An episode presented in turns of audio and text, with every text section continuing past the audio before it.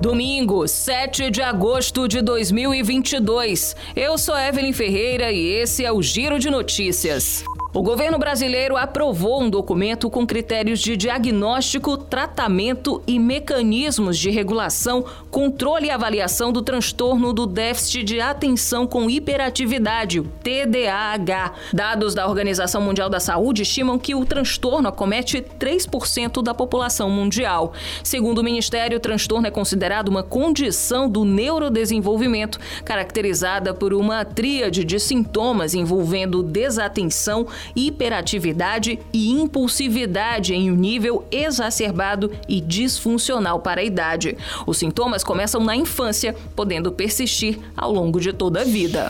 O presidente Jair Bolsonaro sancionou a lei que libera o crédito consignado a beneficiários do Benefício de Prestação Continuada, o BPC, e de programas federais de transferência de renda, como o Auxílio Brasil. A medida também amplia a margem de crédito consignado aos empregados regidos pela Consolidação das Leis do Trabalho, a CLT, e aos segurados da Previdência Social. O empréstimo consignado é aquele concedido com desconto automático das parcelas em folha de pagamento ou benefício.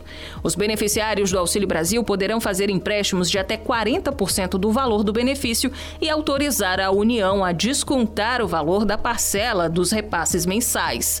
Em nota, a Secretaria-Geral da Presidência explicou que a medida visa atenuar os efeitos da crise econômica que atingiu as famílias brasileiras durante o período da pandemia.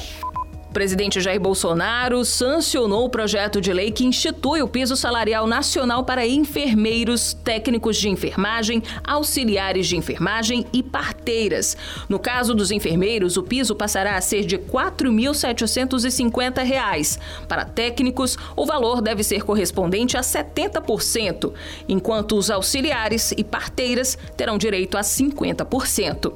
O texto foi aprovado pelo Congresso Nacional no mês passado. A instituição do patamar salarial era uma luta histórica da categoria, que representa cerca de 2,6 milhões de trabalhadores. O Giro de Notícias tem produção de Evelyn Ferreira e sonoplastia de Edinho Soares. Essas e outras notícias você confere no gcmais.com.br.